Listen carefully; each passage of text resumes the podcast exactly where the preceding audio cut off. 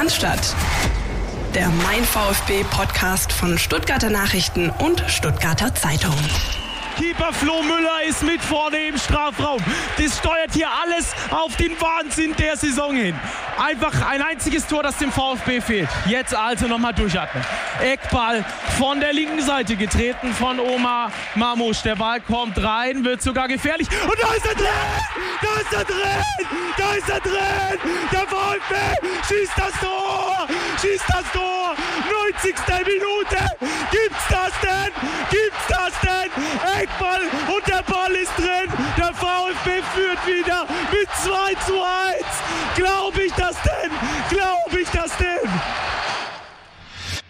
Das ist der Originalkommentar des äh, Kollegen Florian von Stackelberg, der 977, der in der 92. Minute am Samstagnachmittag in Bad Cannstatt das versucht hat und in meinen Augen auch sehr gut hinbekommen hat, was man eigentlich nicht in Worte fassen kann.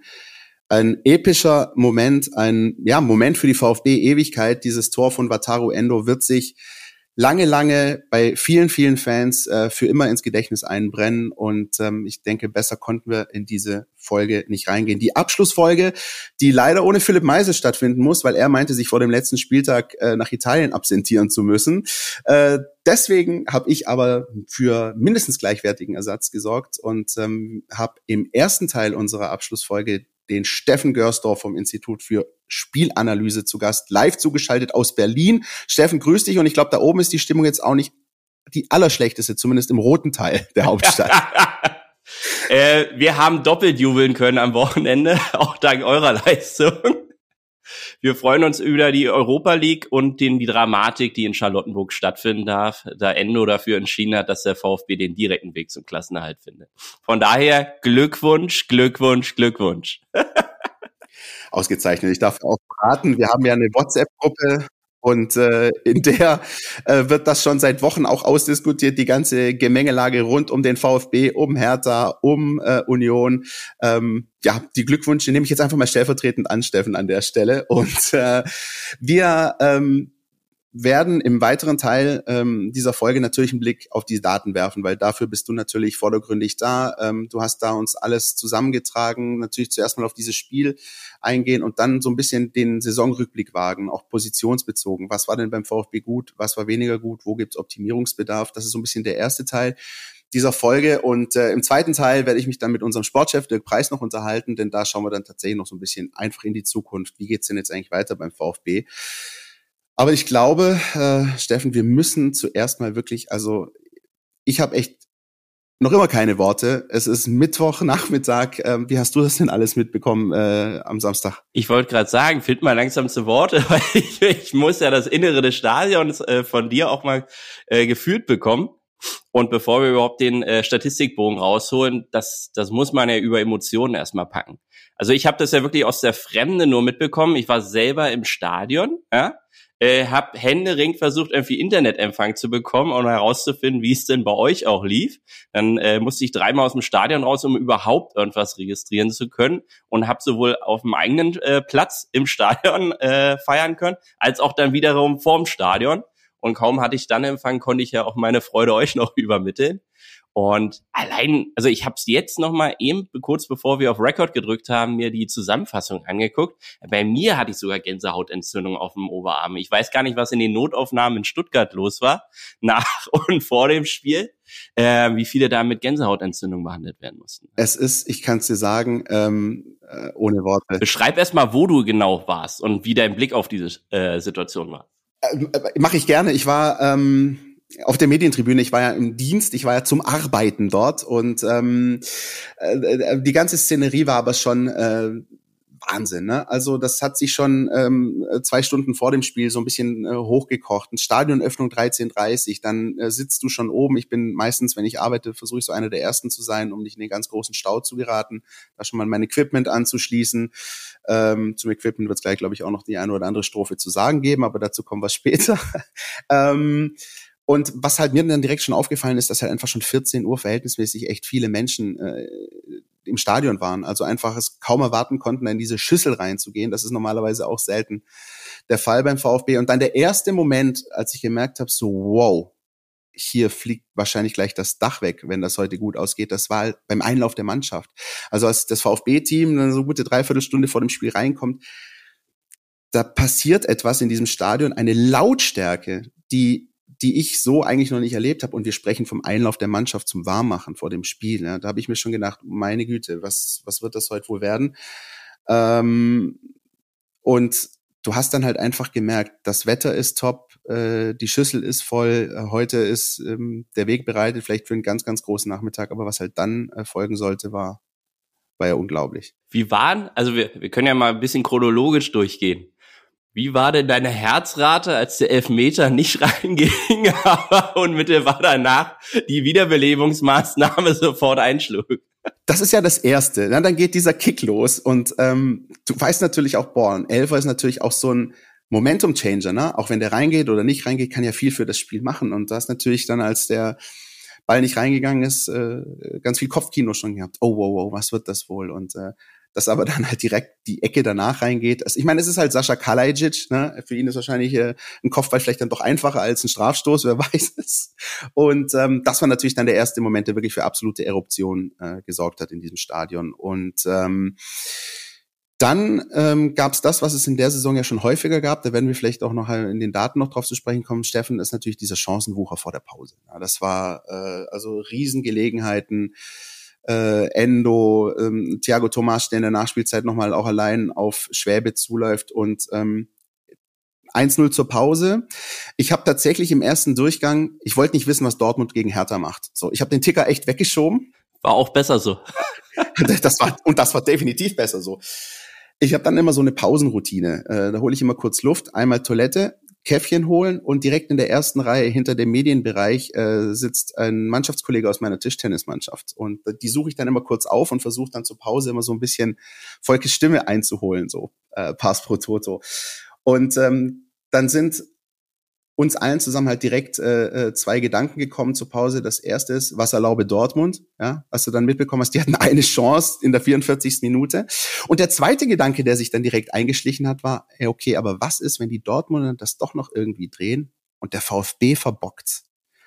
Und das waren, ähm, das kann ich dir sagen, die, die schlimmsten Gedanken, die ich hatte in dem Moment, äh, um jetzt mal vorzugreifen, als der vierte Offizielle die Tafel mit der Nummer vier hochhält. Äh, vier Minuten Nachspielzeit. In der Zwischenzeit hat äh, Florian Müller daneben gegriffen.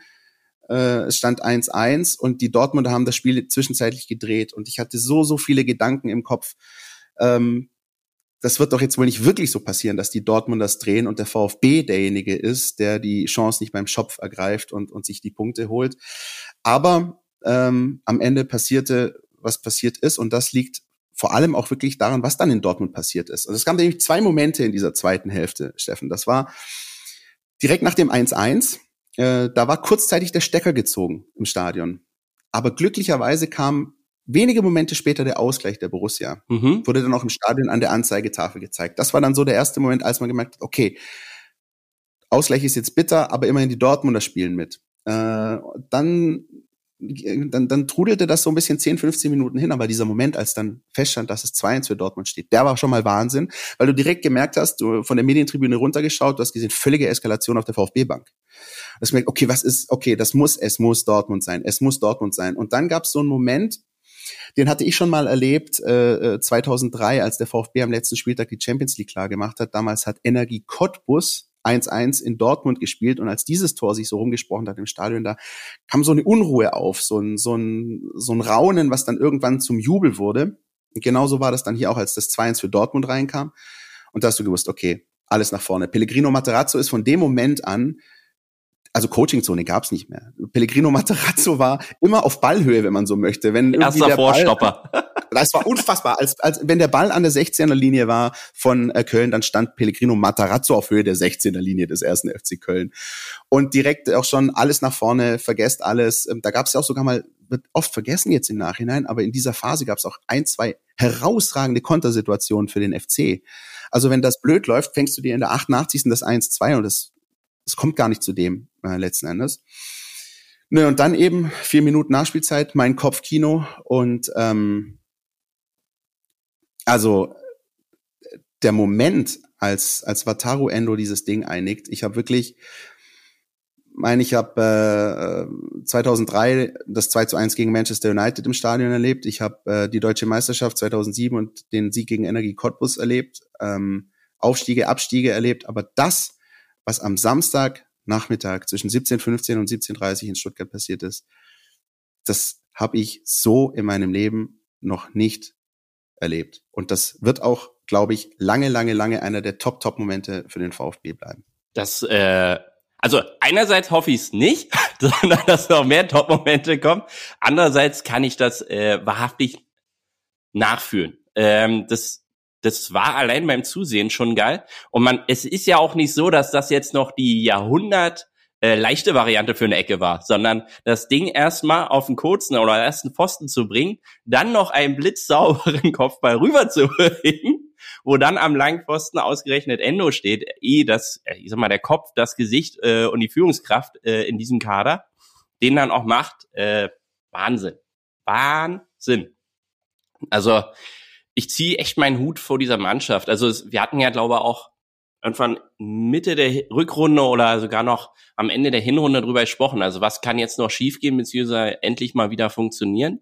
Und ich habe ja immer gesagt, also am Trainer auf jeden Fall festhalten wie man jetzt auch nach Ende der Saison sieht, ist es ja auch schon fast ein Hipster-Trend, den Trainer zu behalten, äh, während alle anderen rausfeuern. Und es sollte jetzt auch.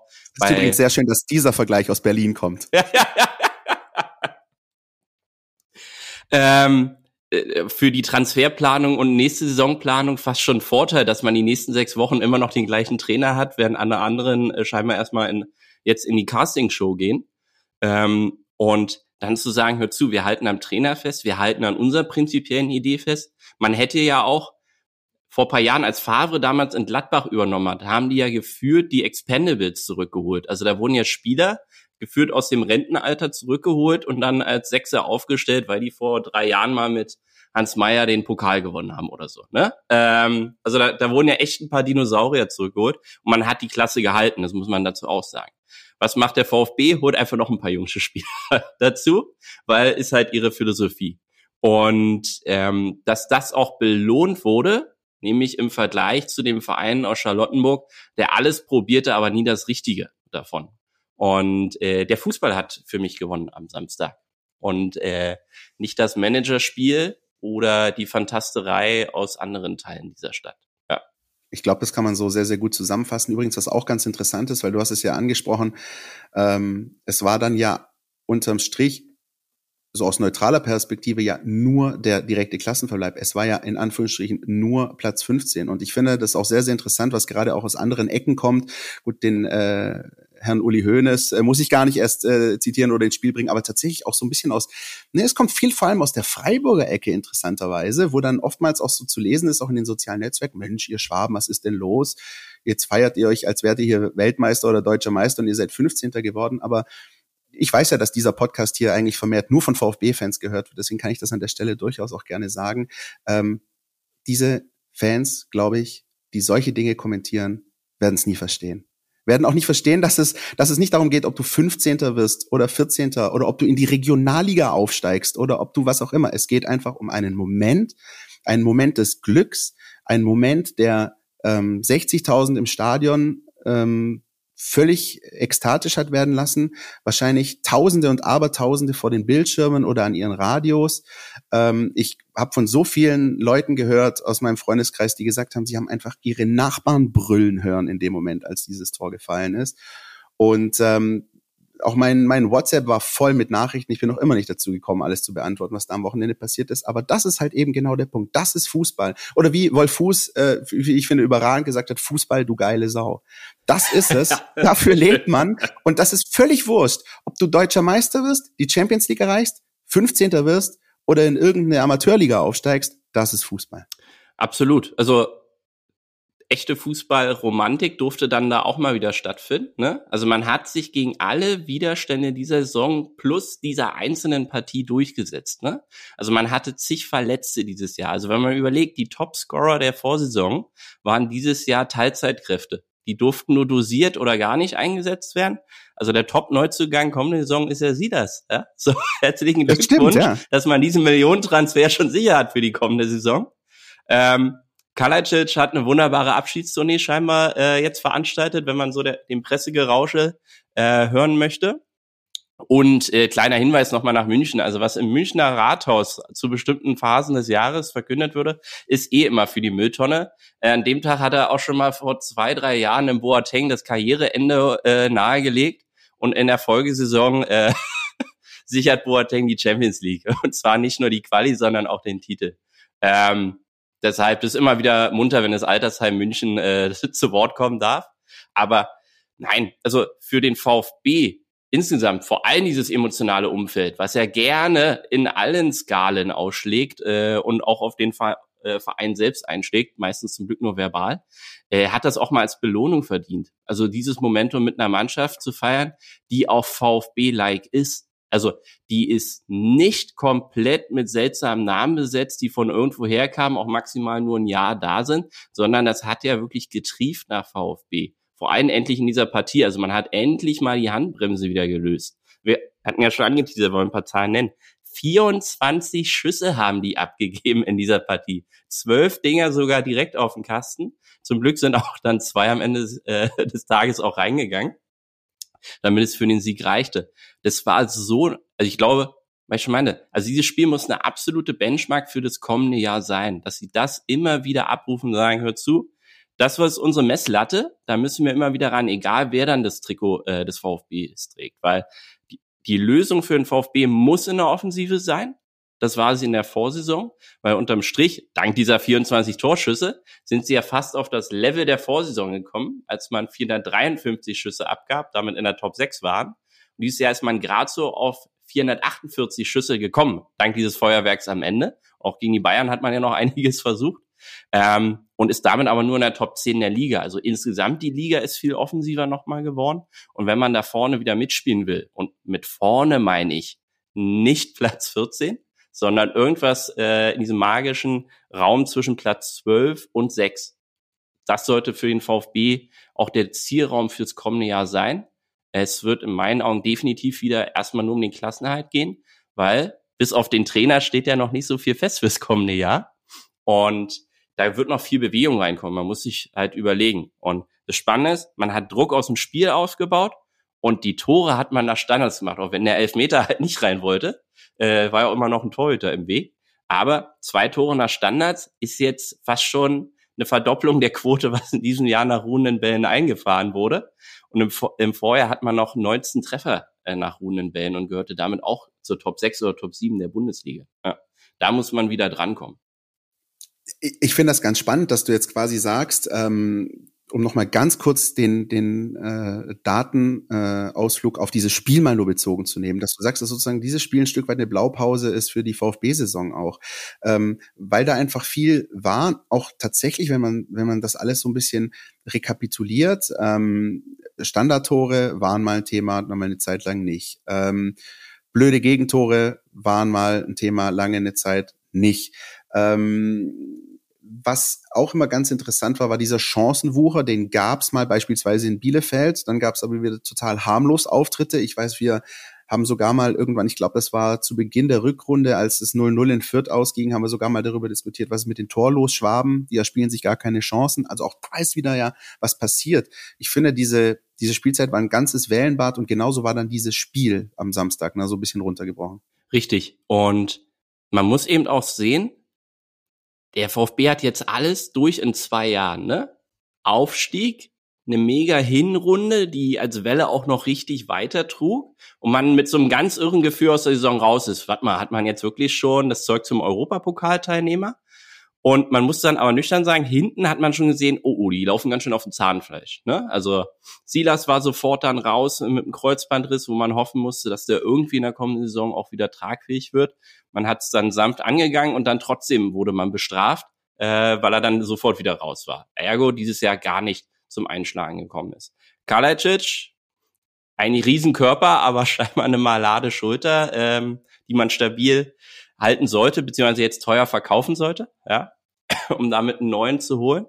Und dann eben zu sagen, hör zu. Also wer ist denn hier der Silberrücken in diesem Kader? Das ist Endo mit 29 Jahren. Also diese sehr, sehr junge Mannschaft hat einen unglaublichen Lernprozess jetzt durchgelebt. Die waren ganz oben für ein paar Wochen, dann waren sie sehr oft jetzt auch mal unten. Und jetzt muss man sich fragen, vertraut man diesem Kader, was ich definitiv unterstreichen würde und sagen, hör zu, mit denen gehen wir in die nächste Saison. Da können wir ja nachher mal drüber sprechen, ähm, wer so das Potenzial hat oder wo man sagen sollte, dem sollte man vielleicht mehr Vertrauen aussprechen, um in der nächsten Saison zu beweisen, dass der mehr Konstanz hat, statt immer nur Höhen und Tiefen drin zu haben. Und dann nur zu sagen, hör zu, war es wirklich richtig, alle Alten rauszukanten, die hier mal für Stabilität standen?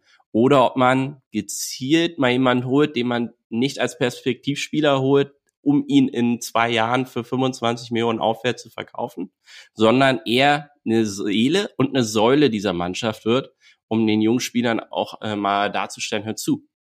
Man kann drei Spiele am Stück verlieren, aber das vierte gehört dann wieder uns. Genau. Genau, das ist dieser Spirit und ich glaube, der hat sich ja auch ein bisschen am Ende dann Bahn gebrochen beim VfB, weil was man ja auch nicht vergessen darf, das war der erste Sieg seit März der VfB hatte gegen Gladbach und Augsburg gewonnen und danach gab es erstmal keinen Sieg mehr. Ähm, es gab einige wichtige Unentschieden. Äh, das muss man im Nachhinein sagen, das muss man konstatieren, dass tatsächlich dann jeder kleine Punkt, den du da gehamstert hast, gegen Wolfsburg in Mainz wichtig war. Aber de facto war das am 34. Spieltag dann äh, der erste Sieg seit März und überhaupt erst der siebte Saisonsieg. Also viel ist das nicht, um das alles einfach schon mal einzuordnen. Ähm, aber umso bemerkenswerter und ich finde natürlich auch na komm, das gebe ich auch ganz, ganz offen zu, auch für Storytelling ist es natürlich doch überragend, wenn Wataru Endo, der Silberrücken, das, was du gerade gesagt hast, wenn er derjenige ist, der dieses Tor erzielt.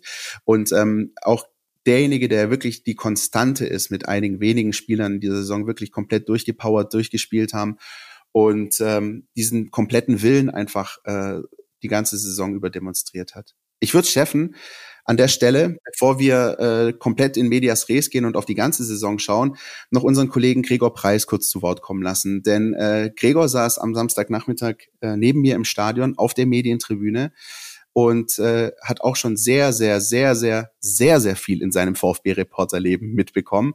Aber warum dieser Moment am Samstagnachmittag, all das, was zuvor passiert ist, doch nochmal toppt, das äh, rezitiert er uns jetzt aus seinem Stück, was er am Wochenende geschrieben hat und äh, das, wie ich finde, einfach wunderbar zusammenfasst, was da eigentlich am vergangenen Wochenende passiert ist. Gregor, bitte. Querpass, der Kommentar unserer Redaktion. Man hat ja schon so einiges mitgemacht mit dem VfB. Tolle Siege, Mauer Nullnummern, dramatische Niederlagen. Alles dabei. Die Meisterschaft 92 natürlich. Tor in Leverkusen. Guido Buchwald als die Radioreportage noch das Mittel der Wahl war. Fünf Jahre später der Pokalsieg, obwohl es nur gegen Energie Cottbus ging. Tolle Sache. 2003, wer hätte es vergessen, das große Manchester United besiegt, das zu dieser Zeit eigentlich gar nicht so groß war, was gerne vergessen wird. 2007 natürlich, der Titelgewinn auf dem vollen Schlossplatz. 2015, der Abstiegskampf, als Daniel Ginczek kurz vor Schluss in Paderborn traf und den VfB doch noch rettete. Man dachte, jetzt wird alles gut. Stattdessen ging es nur mit Verspätung abwärts. Zweite Liga. Puh. Wobei, so schlimm war es eigentlich gar nicht. Die Aufstiege hinterher waren auch ganz nett. 2017 sogar mit dem grandiosen Moment, dem 3 zu 2 in Nürnberg vor 20.000 mitgereisten VfB-Fans. Nach 0-2 Rückstand. Und dann kam Florian Klein. Alles unvergessene Momente. Und dann das Spiel gegen Köln. Man hatte ja eine gewisse Erwartungshaltung eine Vorahnung, dass etwas Großes bevorstehen könnte. Dass es der VfB doch noch schafft, irgendwie. Man hinterher den Klassenverbleib feiert. Doch dann kam, ja was eigentlich? Wunder, Wahnsinn, Ekstase. Man muss den Fußball lieben für diese Momente. Sekunden, die eine ganze Saison auf den Kopf stellen. Die eine nicht mehr für möglich gehaltene Wendung geben. Die eine Masse von Zehntausenden im Wortsinn durchdrehen lässt. Tor in Dortmund, Nachspielzeit, Endo, Blattsturm, 1893, hey, hey. Spieler in Tränen, ein Trainer ohne Fassung. Reporterkollegen, die sich um den Hals fallen. Gibt's nicht? Gibt's doch. Und lassen den 14. Mai 2022 unvergessen. Für immer. Garantiert. So, puh, gerade auch noch mal Gänsehaut. Ähm, aber jetzt versuchen wir mal, Steffen, den Sprung, tatsächlich so ein bisschen ins, ins Statistische nochmal da und ein bisschen einzutauchen, auf die gesamte Saison über. Ähm, wollen wir positionsbezogen äh, vorgehen, oder? Wo, wo würdest du denn starten wollen, wenn wir so ein bisschen die ganze Saison uns nochmal anschauen? Ich würde mal, bevor wir auf die Positionen gehen, einfach auf, auf den wichtigsten gehen. Du hast ihn angesprochen, äh, schon Wataru Endo, der, ich sag mal, diese Grundtugenden, so altbacken das klingt, alle auf den Platz gebracht hat und die komplette Saison über. Der war zwar auch nicht immer pures Gold, äh, was er ja so aus seinen Füßen rausgeholt hat. Aber der hat nie abfallen lassen. Ne? Er war wieder Mr. Zweikampf beim VfB und das sogar noch ligaweit.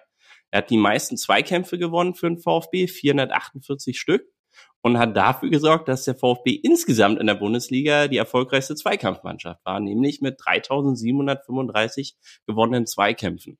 Also, dass man sich da unten rausgehalten hat, jetzt aus den drei letzten Plätzen, ist maßgeblich mit ihm verbunden. Weil, und das seit wir ihn ja aktiv beobachten, auch aus äh, Blickrichtung der Daten, er ja gefühlt für zwei spielt. Ja? Also das merkt man dann auch an seinen Laufwerten, nämlich, dass er mal stabil die Saison wieder 352,6 Kilometer gerannt ist, Top 7 Wert der Bundesliga.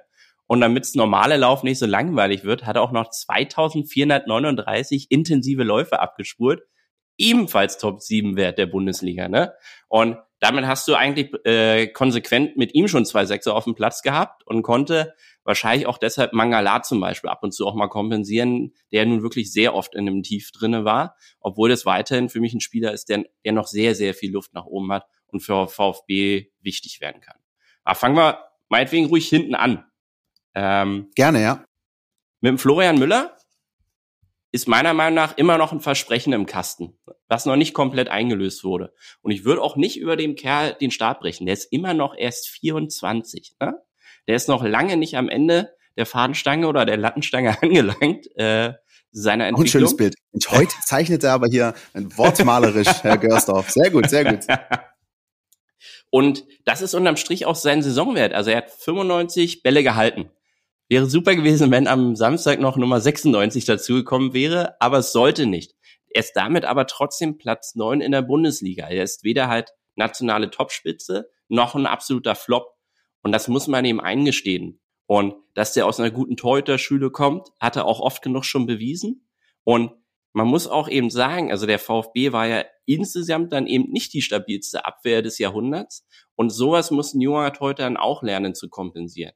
Also Manuel Neuer mit 24 war, glaube ich, auch noch nicht so weit, wie es dann Jahre später auf einem ganz anderen Level performt hat. Und da würde ich auch als VfB sagen, weil ich dann auch noch andere Torhüter im Kader habe, warum teuer Geld ausgeben? Also man hat ihn ja auch für Millionensummen geholt, um jetzt den Posten da zu übernehmen. Und von daher, klares Steigerungspotenzial der Spieler, könnte aber einer der Köpfe der kommenden Saison sein, weil er hat die Saison auch mit dann überlebt und hat gesagt, hör zu, war nicht alles Gold, aber am Ende des Tages haben wir es gemeinsam gepackt. Und warum sollte das Zusammenspiel auch mit seiner Abwehr, die ja dann auch noch zu formieren ist fürs kommende Jahr, nicht noch besser laufen? Ich finde es tatsächlich eine gute These, weil ja auch das Pellegrino Matarazzo ja schon vor, na, sagen wir seit Wochen, seit Monaten eigentlich sogar predigt. Er gesagt, und auch Sven Mislint hat das gesagt, wenn wir da durchkommen, wenn wir die, durch dieses Stahlbad gehen, wenn das Ganze am Ende gut ausgeht, dann kann es möglicherweise auch etwas sein, das dich als Team, als Konstrukt komplett zusammenschweißt. Ähm, und wenn wir einfach mal davon ausgehen, dass äh, Flo Müller dann auch in der nächsten Saison beim VfB im Tor steht, dann äh, ist das, glaube ich, was, das definiert dich auch Wahnsinn, weil, weil, weil du so einen Moment auch noch nicht hattest, weil ich meine, allein dieses, dieser Patzer gegen Köln, ne? Ich meine, was wären das für Gedanken gewesen? Lass dieses Spiel 1-1 ausgehen und es gibt Relegation, dann hast du hier ganz andere Themen plötzlich in Stuttgart vor diesem Relegationsspiel. Und so ist das Ganze aber gut ausgegangen. Man kann auf diesen äh, sagenumwobenen Reset-Knopf drücken und das ist ja durchaus auch was, das sich als Spielerpersönlichkeit wahnsinnig wachsen lässt. So ein Wellenbad, wie es allein am Samstag war oder die ganze Saison. Und immerhin, das haben Philipp und ich in der Vorwoche schon diskutiert, er hat dem VfB ja schon auch dann mal wenigstens diesen Punkt in München festgehalten, der am Ende ja wahnsinnig elementar war.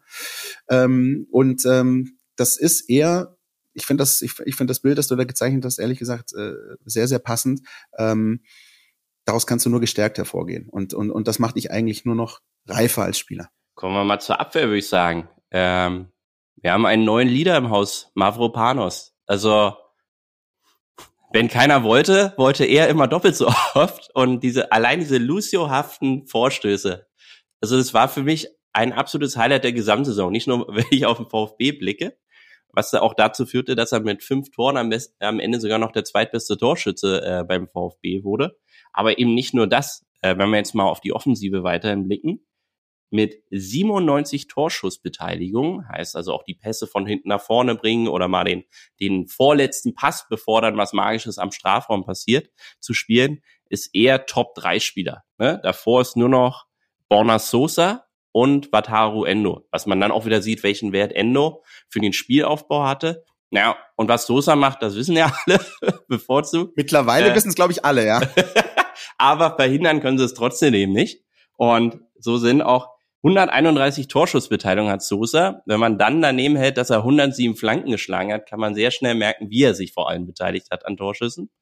Und das wird, also mein Tipp ist, dass er wohl gehen wird wenn ein sehr attraktives Angebot einflattert aus dem Ausland oder von woanders, ähm, muss man auch ehrlich sagen, dann lasst ihn ziehen. Ne? Also mehr kann ihm der VfB auch aktuell nicht versprechen. Also ich würde weder das Gehaltsgefüge sprengen wollen, noch sagen, hör zu, wir bocken jetzt und du bleibst auf jeden Fall. Dann muss man eben nach anderen äh, Spielern schauen, die entweder eins zu eins so ein Profil erfüllen oder man die eigene Spielidee nochmal überdenkt, ob man eben nur eine Flankenmaschine darauf außen haben will oder vielleicht nochmal einen ganz anderen Typen von Spieler. Und wie gesagt, auf Geld ist der VfB trotzdem immer noch angewiesen. Schwabe hin, Schwabe her. Das stimmt, ja. Und ähm, naja, diese, diese Linksverteidiger-Position oder dieser Hybrid aus Linksverteidiger und Wingback ist ja wahnsinnig gefragt, auch im, im internationalen Fußball. Das muss man ja auch sagen. Und da gibt's ja wirklich auch Top-Vereine. Also natürlich wurde da bei Borna Sosa schon äh, jetzt auch der FC Barcelona kolportiert. Die würden sich, glaube ich, sehr über Nachfolge von Jordi Alba freuen. Ja, in den kroatischen Medien wird über Manchester United geschrieben. Äh, auch da, also in der Premier League sehe ich so einen Spielertypen auch völlig problemlos. Ähm, ich glaube, da muss man kein großer Prophet Prophet sein, um zu sagen, dass äh, Leute wie, wie Sosa, aber auch ein Sascha Kalajic ähm, in der kommenden Saison mit großer Wahrscheinlichkeit äh, europäisch und wahrscheinlich auch eher dann Königsklasse spielen werden. Davon gehe ich äh, zumindest mal aus. Ähm, Steffen, äh, mit Blick auf die Defensive, vielleicht müssen wir auch ganz kurz natürlich noch um über den Abwehrchef sprechen, Waldemar Anton, äh, der hat ja auch dieses Ding ähm, zusammengehalten, war immer derjenige, der so ein bisschen, finde ich, ähm, auch die Nahtstelle war zur Schallzentrale, zu Endo, auch bisschen dieser Aggressive Leader vorne mit dabei, der Anpeitscher.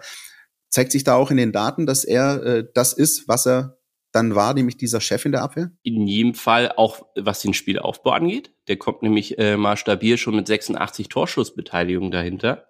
Und was du schon sagtest, also ein Spieler, der ja auch gerne mal am Schatten agiert. Ne? Also die Fans gucken ja eigentlich nur noch ab der Mittellinie und was dann Magisches passiert, aber dafür brauchst du ja genau ihn, ja? der erstmal für das Grobe da hinten gesorgt hat. Und dementsprechend siehst du auch dann die Säulen der Mannschaft. Also kein Spieler war öfter eingebunden als Mavropanos in die Ballkontrollphasen. Aber drei Plätze dahinter kommt schon Anton. Und wenn du dann merkst, okay, dann dazwischen sind nur Sosa und Endo, dann hast du schon deine Säule der Mannschaft. Und deshalb meine ich ja, die Automatismen und das Vertrauen ineinander, was über diese Saison eingespielt wurde, es muss gehalten werden. Deshalb war es wichtig, die Klasse zu halten, weil man damit Mavropanos dann eben auch verpflichten konnte. Ne? Ähm, plus, was sie jetzt durchlebt haben und diese Truppe zusammenhalten, wenn man einen Außenverteidiger, einen Außenschienenspieler jetzt neu dazu holt, okay, ist nochmal eine andere Dynamik drinne, muss man dann sehen, wie man es hinbekommt. Aber wenn das Zentrum einander versteht, also Innenverteidiger, Sechser, Hüter dahinter, dann hast du schon eine neue Basis für eine Mannschaft.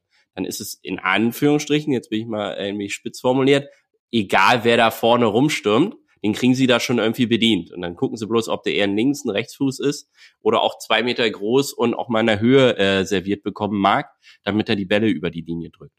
Und das muss das Prunkstück sein, weil die, die runtergegangen sind, sind genau daran gekrankt. In Fürth waren sie einfach insgesamt nicht Bundesliga-reif, äh, um die Klasse zu halten. Ansonsten haben die das Maximum aus sich rausgeholt. Bielefeld genauso sch schlecht aufgestellt für ein Bundesliga-Niveau. Und Hertha hat seit drei Jahren keine Abwehr zusammengefunden, die auch noch annähernd äh, miteinander kann oder gar gegen den Gegner kann. Gutes Stichwort, Hertha. Ähm, was ja normalerweise auch häufig beim VfB oder im Umfeld, bei den Fans, äh, bei Gesprächen am Mittagstisch der Fall ist, wenn ein VfB-Spieler den Verein verlässt und dann beim nächsten Verein äh, performt oder nicht performt. Das ist bei der Personalie Mark Oliver Kempf verhältnismäßig lautlos vonstatten gegangen, weil. Verstehe ich gar nicht. ja, das hat zum einen vielleicht auch mit, äh, mit der Hertha zu tun, ähm, aber das hat beim VfB vor allem mit Hiroki Ito zu tun. Das hat der VfB sehr, sehr smooth, sehr, sehr lautlos hinbekommen, diesen Wechsel. Irgendwie habe ich das tatsächlich, ich kann mich an kein Wochenende erinnern, dass jemand zu mir gekommen ist und gesagt hat, Mensch, warum haben die denn den Kämpf abgegeben? Und das war beim VfB auch schon durchaus mal anders früher. Und absolut richtig. Ich glaube auch, also deshalb meine ich ja, dieses Spiegelbild äh, der letzten Partie. Ito köpft auf Endo, der den Klassenerhalt sicher macht. Das war jetzt die Offensivaktion, aber wie die zueinander finden. Also, dass du so einen Spieler integrierst, der wahrscheinlich noch nicht frei Goethe zitieren kann auf Deutsch, aber äh, sofort das Spiel des VfB gelernt hat zu lesen, ist einfach pures Gold.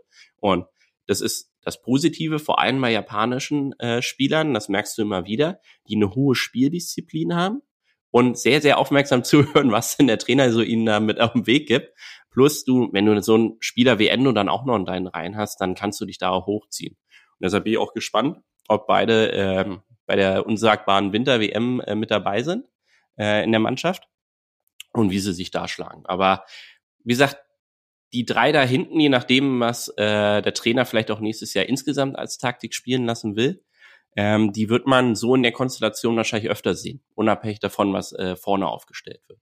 Und das wird das Prunkstück, äh, das also meine Voraussage jetzt schon, der VfB nicht so in akuter Abstiegsnot stecken wird äh, wie in dieser Jahr, in dieser Saison. Dein Wort in Gottes Ohr. Und dann kommen wir jetzt, würde ich mal sagen, zum, äh, zum Mittelfeld, zur Schallzentrale. Und da gehen jetzt ganz ausdrücklich schöne Grüße raus nach Italien an den Sportsfreund Philipp Meisel, weil wir müssen auch über Atakan Karasor sprechen, der in den vergangenen Spielen, also gerade wenn man sich nochmal die letzten beiden anschaut, gegen Bayern und Köln, top, top Werte hatte, der äh, zweikampfstärkste Spieler auf dem Platz jeweils war.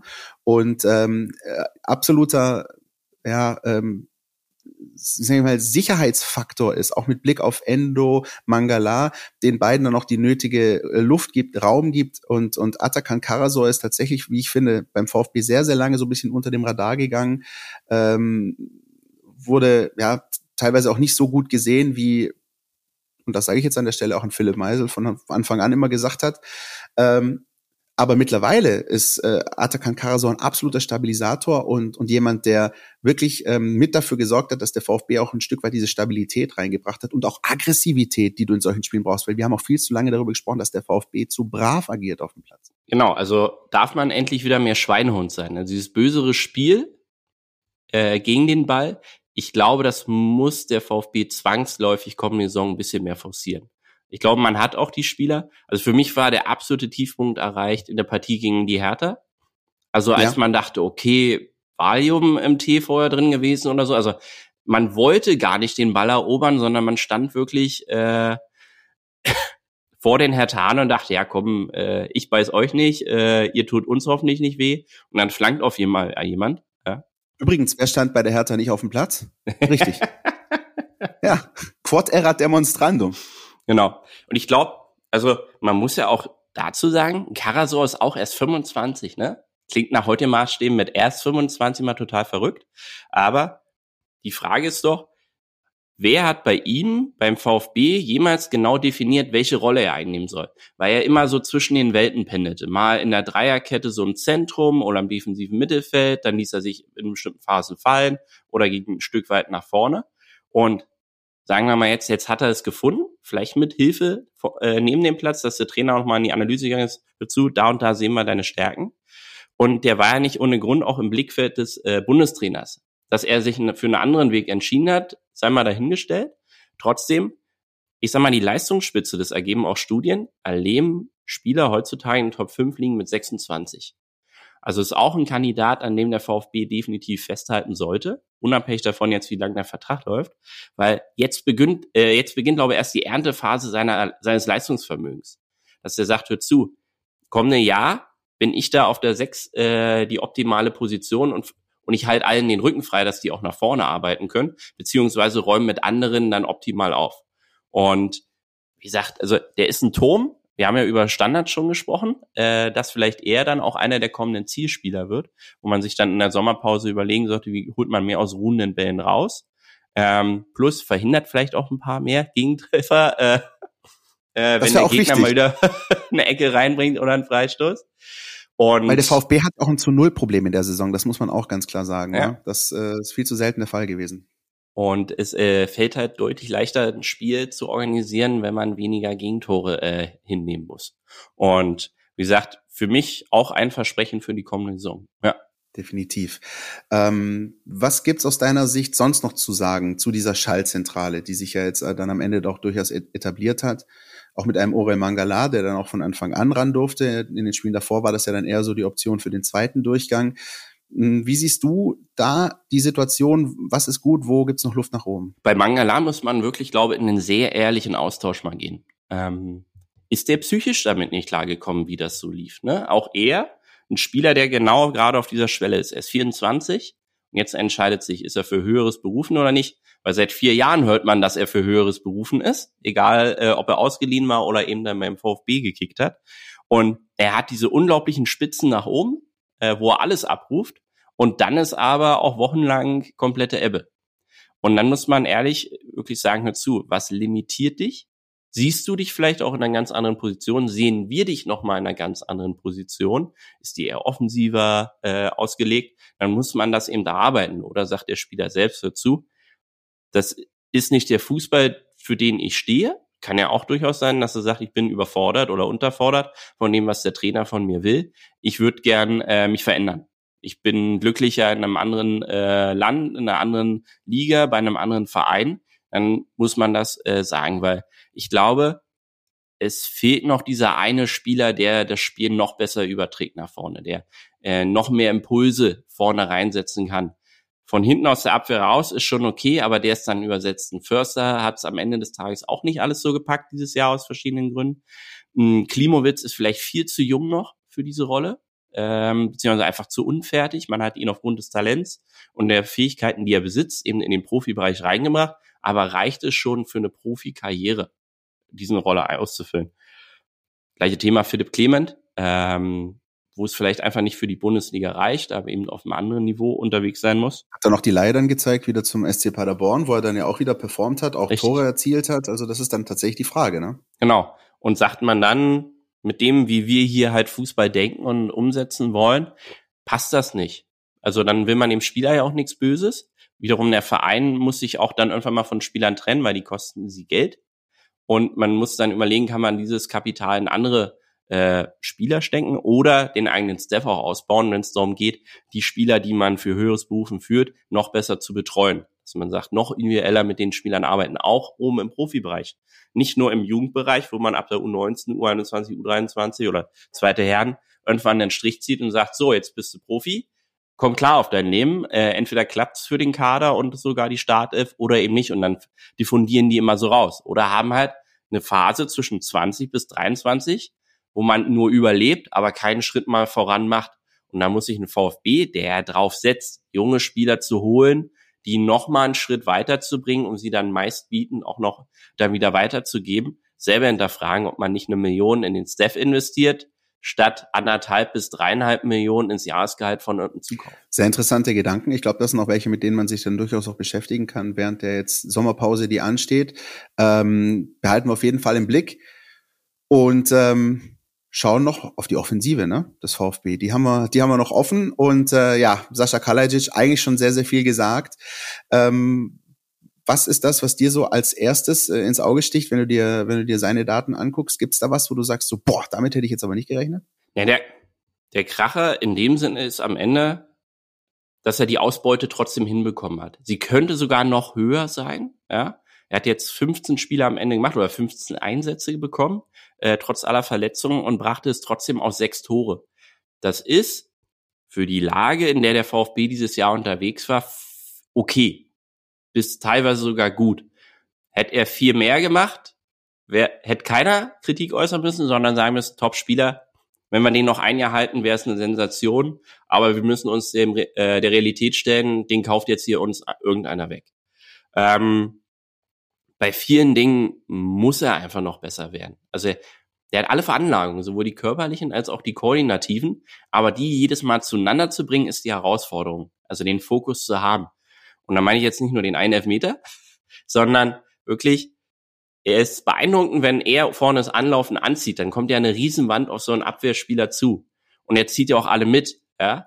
Aber was ist dann in der Übersetzung im Umschaltverhalten? Ist er da sofort auf Höhe? Hat er den ersten Kontakt? Weiß er wirklich, wo er im Strafraum zu stehen hat? Weiß er wirklich, mit was jetzt die sinnvolle Variante ist? Lösen vom Spieler, Abschluss per Kopf, per Fuß zu suchen? Und das ist noch ganz viel. Da finde ich übrigens ganz interessant die Diskrepanz bei Sascha Kalajic ähm, äh, zwischen beispielsweise dem Heimspiel gegen den VfL Wolfsburg und dem Auswärtsspiel bei den Bayern. Da agiert er natürlich auch in einem ganz anderen Raum. Also während er gegen Wolfsburg viel im Zentrum war, schon in der Box und da teilweise echt Hanebüchen eine falsche Entscheidung getroffen hat, äh, sah das München halt schon deutlich besser aus. Da, da bewegt er sich aber teilweise auf Höhe der Mittellinie und hat dann die Bälle einfach direkt angenommen, weitergeleitet nach links, rechts, außen und Mamouche beispielsweise auf, auf die Reise geschickt. Ähm, also auch da ist so die Frage, ne, wie ist so ein Spiel veranlagt? Wie, wie ist der Spieltypus eines Fußballspiels und äh, läuft das ihm mehr oder weniger rein? Und ich glaube eben, wenn er dann gegen solche Mannschaften wie die Bayern dann agiert, ähm, ist es für ihn wahrscheinlich wie ein Schlaraffenland. Beim Heimspiel gegen den VfL Wolfsburg war das echt, echt zäh. Und ich glaube, das weiß er auch selbst, dass das auch noch sein Ding ist, wo er ja, dann einfach auch mal in solchen Phasen, wo man wirklich den Ball viel hat und, und viel Druck ausüben muss, weil der Gegner in den Bus parkt, ähm, einfach auch da dann einfach nochmal da zur Stelle zu sein. Ja, also das, das Spielen noch besser lesen zu lernen. Also erstmal das Wahrnehmen von Situationen und das dann noch ins praktische Handeln umzusetzen. Ne? Und das ist ein großen Schritt, den er machen muss, also auch wenn er jetzt irgendwo zu einem sehr großen Namen wechseln sollte, ähm, das sofort draufzubringen, weil sonst fressen die ihn da auf. Also sowohl der eigene Verein, der dann sagt, du, wir haben für dich jetzt hier 25 Millionen auf den Tisch gepackt, bitte liefer, ja, ähm, beziehungsweise er sich selber dann auch den Druck machen muss, dann jetzt zu performen. Und zwar in jedem Spiel, weil das hat er definitiv beim VfB, dieses Umfeld, dass ihm das permanente Vertrauen ausspricht. Unabhängig davon, ob er jetzt am Tor drei Meter vorbeigeschossen hat oder drei Zentimeter oder getroffen hat. Und deshalb, der hat jetzt aber in dem Sinne den Druck, der ist jetzt nicht mehr 19, der will jetzt unbedingt diesen einen großen Vertrag und den einen großen Schritt machen um dann zu schauen, ob man diese Karriere wirklich noch richtig äh, auf die Spitze treiben kann oder ob es eben nicht für die ganz großen Aufgaben besteht. Kann ich völlig verstehen, sowohl die Berater als auch die Spielerseite, dass sie das Ding forcieren wollen. Ihm in seiner Entwicklung würde ein Jahr VfB definitiv noch gut tun. Und muss man dann halt abwägen. Und ich glaube zwar, wie gesagt, es würde auch dem VfB nicht schaden, wenn dann die Transfermillionen da einrollen und man findet definitiv noch einen Nachfolger für ihn. Vielleicht hat man ihn auch mit Thomas dann schon, der dann ins Zentrum rückt und er dann wieder was für einen Flügel sucht. Aber ja, ähm, ein Spieler, der noch sehr unfertig ist, obwohl er so viel Gutes schon kann. Womit du fast auch schon wieder das Stichwort gegeben hast für meine nächste Frage. Das wäre nämlich die nach der Post-Kalajic-Ära beim VfB. Ähm, natürlich sind das jetzt auch verschiedene Positionen, die die Spieler ausgefüllt haben, aber Aldimar, Musch, Tomas, Kulibalis, Tommys. Ähm, wie siehst du da die, äh, das Konstrukt in der Offensive beim VfB und was würdest du raten, sollte dann Kalajic tatsächlich ähm, den Verein verlassen? Ich glaube, man braucht mal wieder so einen Kontrastspieler. Also Kalajdzic ist zwar zwei Meter groß, aber die, die Brechermentalität hat er jetzt nicht zwingend äh, gebracht. Vielleicht bräuchte man einen Spielertypen, der vielleicht auch nicht erst 21 ist, sondern vielleicht auch schon 27, der sich durch ein paar Ligen auch schon durchgequält hat und sagt, ey, jetzt habe ich sogar mal Spieler, die einen sauberen Pass an ranbringen und ich bringe noch meine Qualität mit ein. Und sei es für eine Schlussphase, weil das war im letzten Jahr auch eine Stärke des VfB in der Crunch-Time, dann nochmal neue Spieler zu bringen auf verschiedenen Positionen, die einen Impuls setzen. Nun hast du dieses Jahr die Verletzungsseuche permanent an den Pfoten gehabt? Und hast deine erste Reihe nicht auf dem Platz gehabt, wodurch die zweite Reihe sofort in der Startelf stand? Und von hinten kam nicht mehr so viel. Und das war ja, wenn ich jetzt mal den äh, Schlag nach Köpenick schlage, die große Stärke, dass du dann ja immer noch mal einen Brecher Stürmer bringen konntest, weil man irgendwie geführt drei 1,90 Stürmer im Kader hatte, die allesamt keine Millionen verdienten, aber trotzdem einen ganz eigenen Impuls reinbrachten und eine gewisse fußballische Qualität aber auch besaßen. Ob das ein Vogelsammer war, ob das ein Behrens war und ob man schafft beim VfB auch gegen die eigene Transferstrategie für die Tagesaktualität mal so einen Spieler zu verpflichten. Und bei Tomasch muss ich immer an Paco Alcázar denken oder und an Lukas Barrios. Das sind so die da denkst du, das könnten die älteren Brüder von ihm sein, äh, von dem Naturell und der Agilität im Strafraum, die gefällt mir sehr gut. Dann kannst du aber den zum Beispiel nicht mehr nur übers Flanken bedienen, den musst du ganz anders ins Spiel setzen. Und also meine ich auch, ein anderer Linksverteidiger oder ein anderer Flügelspieler könnte da durchaus Impulse setzen, der auch mal das Eins gegen Eins sucht und er von der Grundlinie ähm, dann Tomasch findet im Rückraum des Strafraums, weil er sich abgesetzt hat von der Abwehr, weil mit 1,80 kommst du auch nicht gegen jeden Bundesliga-Innenverteidiger zur Geltung, aber in diesen Zwischenräumen wunderbar schon. Und dann sagt er zu, wenn da der Schritt nach vorne geht und sagt, das ist unser Spieler im Zentrum, dann kannst du auch das VfB-Spiel nochmal anders aufsetzen. Und ich glaube, er und Silas, das können auch eine geile Kombo werden im Sturm. Das darf man nämlich nie vergessen, dass ähm, Silas dann auch zurückkommt und da auch eine Option darstellt. Ähm, angenommen, Borna Sosa und oder Sascha Kalajic verlassen den Verein, dann sehe ich oder habe ich zumindest schon bei dir rausgehört, dass du dann auch vielleicht möglicherweise eine andere Spielidee zumindest in Teilen siehst. Also nicht natürlich, was die komplette Philosophie anbetrifft, aber dass man halt eben sagt, es ist dann nicht immer nur noch die Flanke, wie dreimal hintereinander beim FC Bayern, sondern es ist dann möglicherweise auch die Geschwindigkeit, ähm, die Idee, bis zur Grundlinie vorzugehen, Bälle in den Rückraum zu spielen. Denn dafür hat der VfB ja eigentlich das Spielerpotenzial. Genau, wenn man die alle fit auf den Rasen bekommt, äh, zumindest in der Hinrunde, hinten raus kannst du immer mal dann jemanden erwischen, aber darauf muss der Fokus im Sommer sein.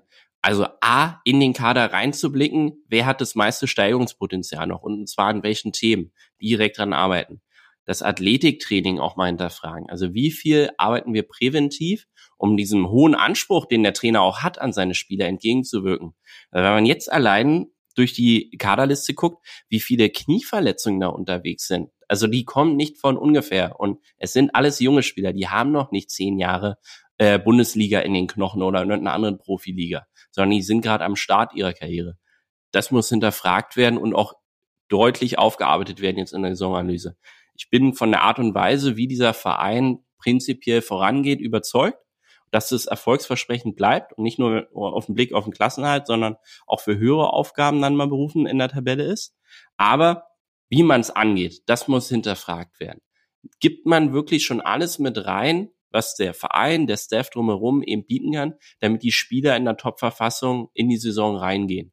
Und dann wirklich nur gezielt zu suchen. Entweder man hat mal wieder drei Diamanten im Fokus, die noch keine komplett versauten Gehaltswünsche haben, die man eben dazu holen kann.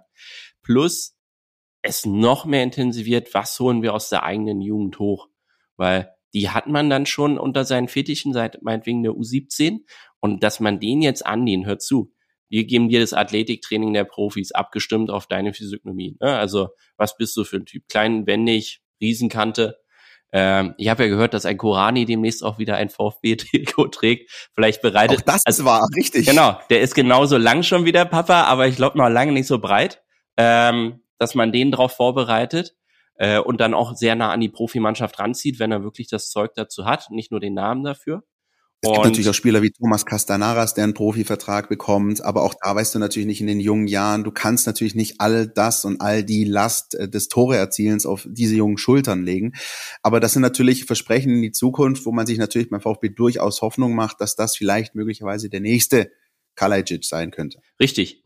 Und entweder finden sie einen direkten Kalajic, wäre nicht das Schlechte, Schlechteste, aber deshalb an dem Punkt würde ich wirklich sagen, lieber VfB, guck mal nach erfahreneren Spielern. Also ich meine jetzt nicht einen 38-jährigen Zlatan, ja, der dann kommt, ähm, aber ein Spieler Ende 20, Anfang 30, der mindestens in zwei großen Ligen schon gespielt hat und jetzt aber sagt, ich will spielen.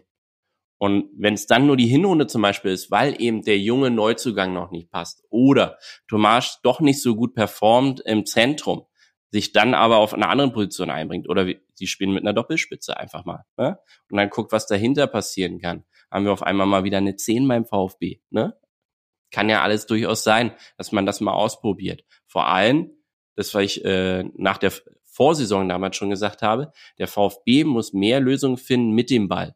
Und zwar im längeren Ballbesitz. Und damit haben sie dieses Jahr gekrankt, weil sie keine Lösung hatten. Einerseits aufgrund der Verletzungsprobleme, andererseits an der Umsetzung der Spielidee.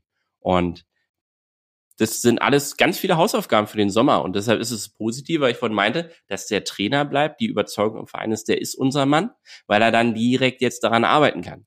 In ganz vielen anderen Vereinen, das kann der Wettbewerbsvorteil für die Hinrunde sein, dass man da genügend Punkte sammelt. Die fangen erst in drei, vier Wochen an mit ihrem Trainer, äh, den sie dann verpflichtet haben, den Kader sauber durchzustrukturieren, zu überlegen, was für eine Spielidee hier kommt. Und in sechs Wochen fängt er erst an, wenn alle von der Nations League wieder zurück sind, äh, denen das zu verklickern. Und es wird richtig krachen am Anfang der Saison, was die Ergebnisse angeht. Da wird einiges stolpern.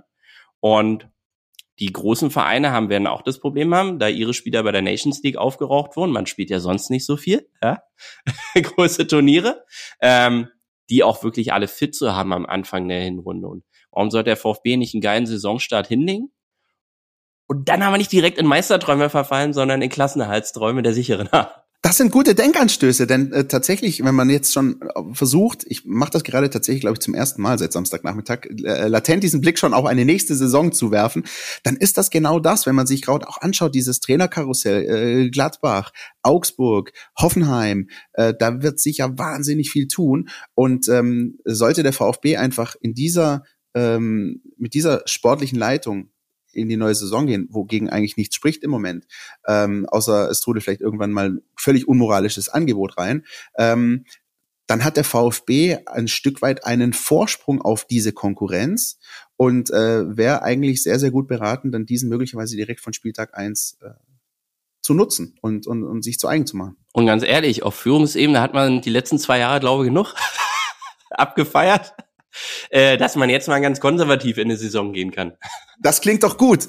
Und ähm, dann würde ich sagen, haben wir mal alles soweit äh, abgehandelt, was es abzuhandeln gab. Ähm, und mir bleibt äh, an der Stelle, Steffen, einfach nur zu sagen, ein großartiges, ein dickes, dickes Dankeschön. Ähm, nicht nur für die Folge heute, sondern auch dafür, dass du uns wirklich immer wieder regelmäßig äh, auch nach den Spielen mit äh, Daten fütterst und uns da wirklich sehr, sehr gute Insights gibst. Nicht nur uns, sondern vor allem auch euch da draußen. Ähm, wünsche dir auch eine tolle Sommerpause und äh, nächstes Jahr ganz viel Spaß in der Europa League. Ne?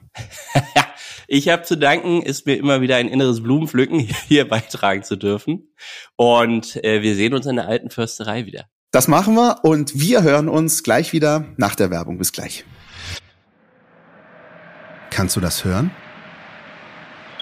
Endlich ist die Bundesliga wieder am Start. Ich bin Christian, du kennst mich aus dem Mein VfB Podcast Podcaststadt und ich freue mich riesig.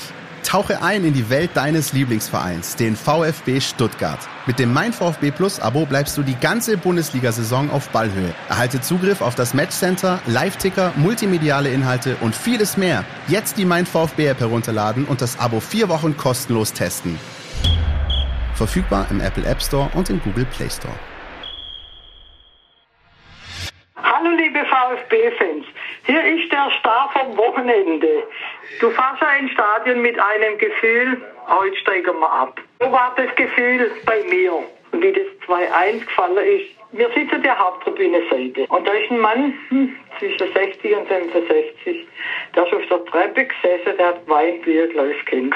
Und dann musst du von euch sagen lassen, wir steigen, ah, der steigt er halt nächstes Jahr ab. Der hat ihn nicht mehr kennen. Der soll froh sein, dass er weggelaufen ist. Ich wünsche euch allen in Zukunft oder für die nächste Saison nicht mehr so Herzschlagspiele. Wir schaffen das. Das, meine sehr verehrten Damen und Herren, war niemand Geringeres als Angelika, der Internetstar des vergangenen Wochenendes, denn der Samstagnachmittag hat viele, viele Stars hervorgebracht auf dem grünen Rasen.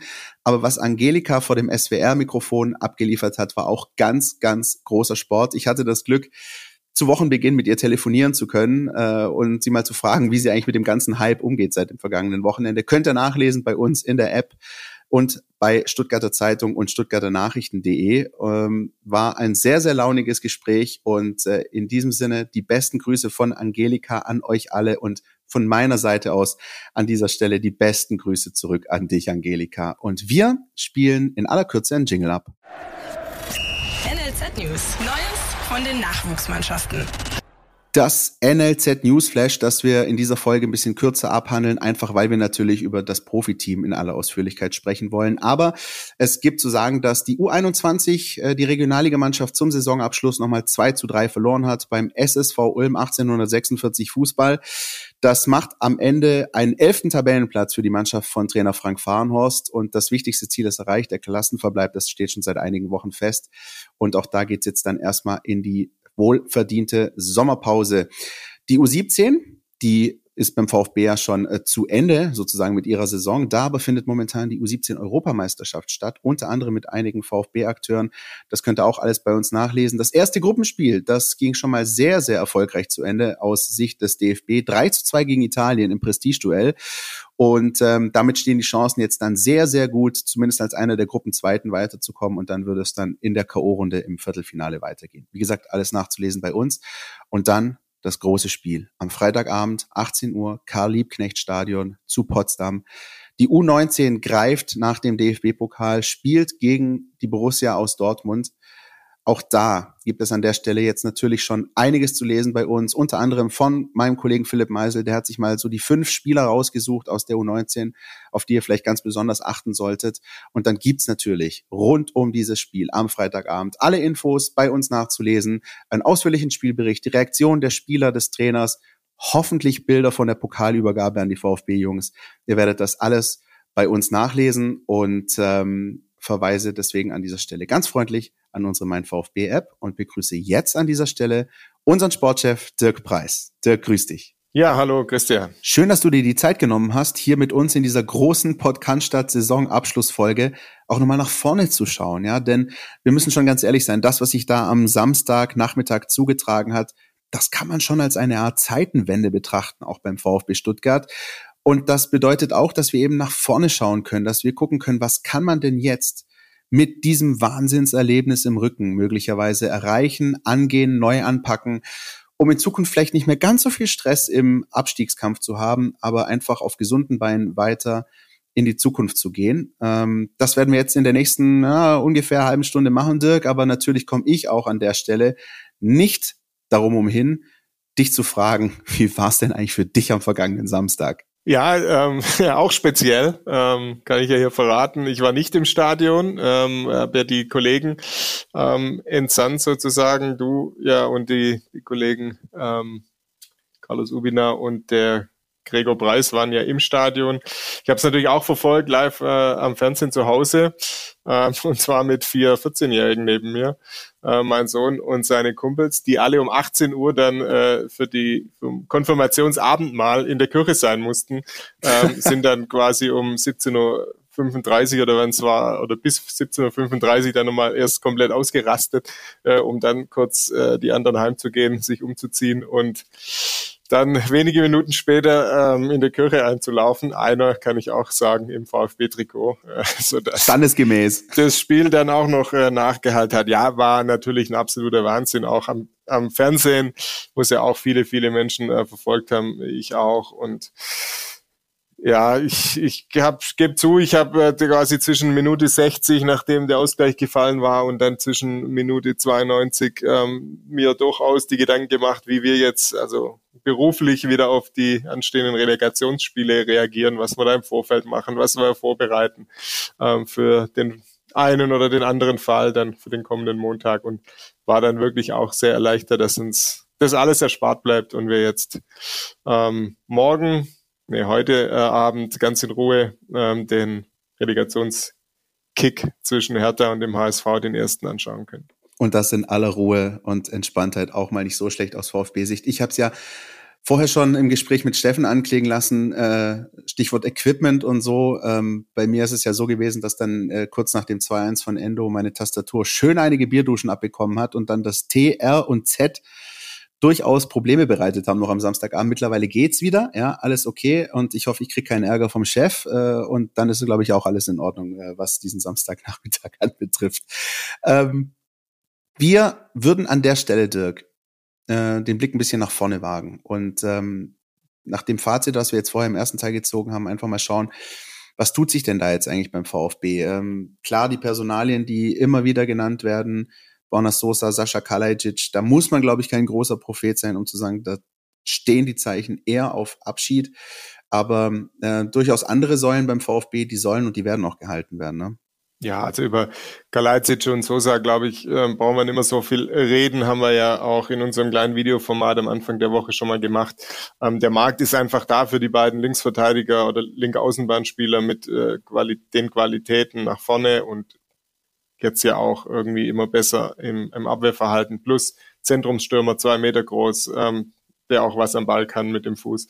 ähm, da gibt's schon einen Markt und der wird, ähm, dieser Markt wird sich um die beiden bemühen und dann wird am Ende wahrscheinlich äh, weder der eine noch der andere in der kommenden Saison beim VfB spielen. Ist äh, schade, aber natürlich auch irgendwie die logische Folge ja, der gezeigten Leistungen. Natürlich nicht immer, weil sie es ja auch nicht verhindern können, die beiden alleine, dass der VfB da unten reingerutscht ist. Aber ja, die, wie gesagt, für die beiden Spieler ist der Markt groß und da wird sich sicher jemand finden, der auch eine erklägliche Summe hinlegen wird, äh, mit der der VfB dann wieder arbeiten kann. Der VfB seinerseits wird ähm, jetzt erstmal wahrscheinlich ähm, sich beeilen, die vorhandenen Optionen äh, zu ziehen. Die gibt's ja bei Ito äh, bei Hiroko Ito, der am Siegtor ja auch maßgeblich beteiligt war äh, mit seiner Kopfballverlängerung und mit äh, Konstantinos Mavropanos, der vom FC Arsenal ausgeliehen ist. Beides Mal es gibt die Kaufoption. Ähm, die Fans schwärmen ja schon von den Schnäppchen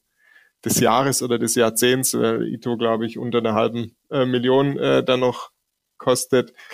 Bei Mafropanos sind es knapp über drei Millionen. Also das sind für die äh, Spieler natürlich dann wirklich gute, gute Preise und die werden verpflichtet, ob dann, also zumindest bei Mafropanos steht ja immer noch ein Fragezeichen, ob er dann auch bleibt. Also könnte ja auch sein, ähm, der VfB zahlt die drei Millionen und erlöst dann womöglich äh, 20 oder noch mehr äh, für den Abwehrspieler. Aber jetzt würde ich bei den beiden erstmal davon ausgehen, dass die Optionen gezogen werden, dass die dann da sind.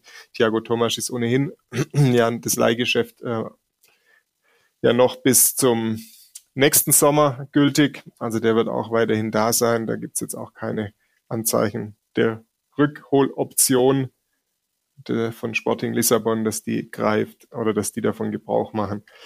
Dann hätte ja der VfB gleich überlegen müssen, ziehen wir die Kaufoption. Ähm, ich glaube, dass das äh, alles jetzt nicht passieren würde und dann wird und dann dieses Frage Kaufoption sich erst nächstes Jahr stellt. Ja, das sind so die Personalien und ja, alles weitere wird sich fügen. Wird sich fügen und ähm, ich glaube, gerade auch so bei einem Spieler wie Dinos Mavropanos beispielsweise, da hat man ja schon auch gemerkt, auch immer mal wieder an seinen Aussagen während der Saison, der fühlt sich in Stuttgart schon wohl, der würde auch gerne hier bleiben. Natürlich weiß man nie, was dann der Sommer so bringt. Manchmal passieren da die verrücktesten Dinge. Immerhin gibt's jetzt keine EM, keine WM, die also nochmal ganz einschneidende Dinge ähm, irgendwie nach sich ziehen äh, könnte. Aber ich glaube, das ist schon mal wichtig, auch diese Namen, Ito, Mavropanos, Tomasz, also die jetzt ja auch ähm, wirklich absolute Säulen waren, auch im Saisonfinish, dass die ähm, weiter beim VfB bleiben. Ich denke, das wird viele, viele freuen. Ähm, was noch so ein bisschen ein anderes Thema ist, was ja auch nicht so ganz uninteressant ist, sind die Spieler, die vom VfB verliehen sind, also bei anderen Vereinen momentan unterwegs sind.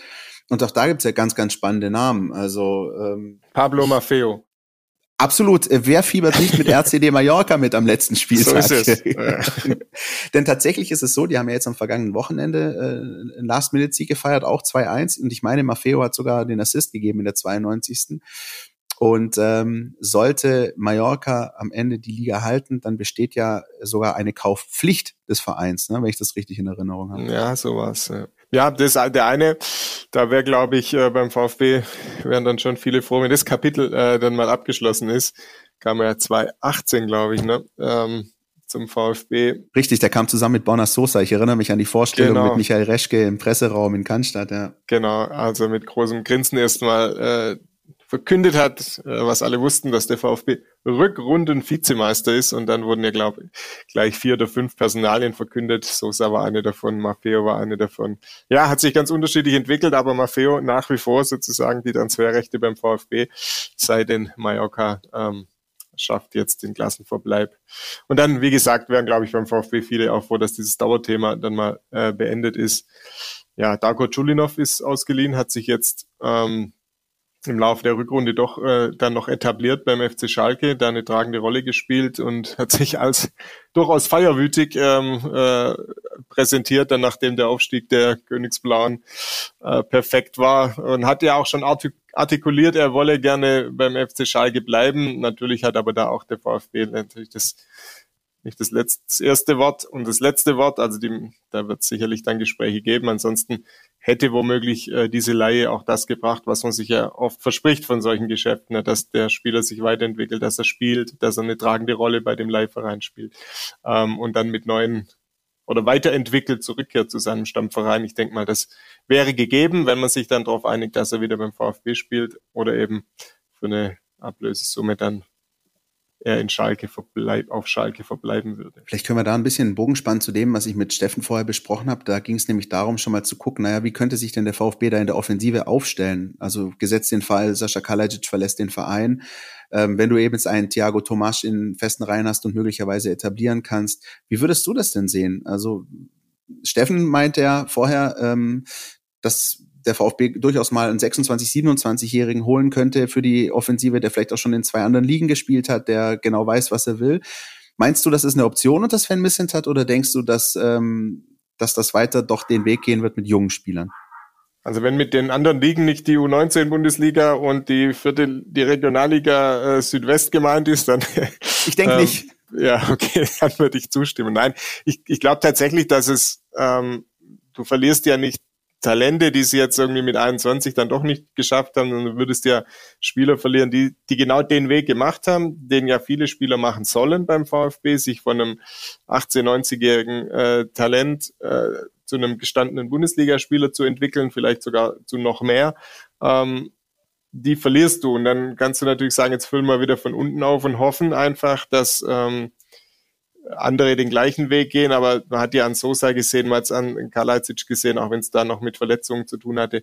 Ähm, es dauert halt dann diese äh, drei, vier Jahre und der VfB braucht eben schnell Ersatz. Und deshalb glaube ich auch nicht, dass du, du kannst vielleicht wieder ein, zwei Talente holen. Ähm, du musst aber auch schon, ich habe es äh, in, in meinem Kommentar nach dem nach der Rettung geschrieben, so, so ein bisschen Liefergarantie solltest du versuchen einzukaufen, ja, dass du einfach weißt, äh, der Spieler kann funktionieren und zwar sofort äh, und, und braucht nicht. Also ist keine Wette auf die Zukunft, sondern er hat nachgewiesen, äh, dass er eine Bundesligamannschaft voranbringen kann. Ich glaube, da muss vor allem in der Offensive schon der Blick äh, drauf gehen, weil Oma Mamusch wird äh, nach Wolfsburg zurückkehren, Sascha Kalajdzic wäre dann weg, wenn es alles so kommt, wie wir es denken. Äh, da hast du mal zwei, die zuletzt zumindest ähm, da Stammkräfte sozusagen zumindest der Top 13 Spieler beim VfB waren. Ähm, der Vertrag von Erik Tommy läuft aus, gehe ich mal nicht davon aus, dass der verlängert wird, auch ein Offensivmann. Ähm, kein reiner Stürmer, aber ein Offensivmann. Also musst du, da stimme ich dann dem, dem Steffen zu, dass du da nicht nur auf Talente setzen kannst. Du hast den Mosanko, der hoffentlich ähm, mit äh, guter Kraft und ähm, gut genesen zurückkehrt, hat ja schon viel mittrainiert.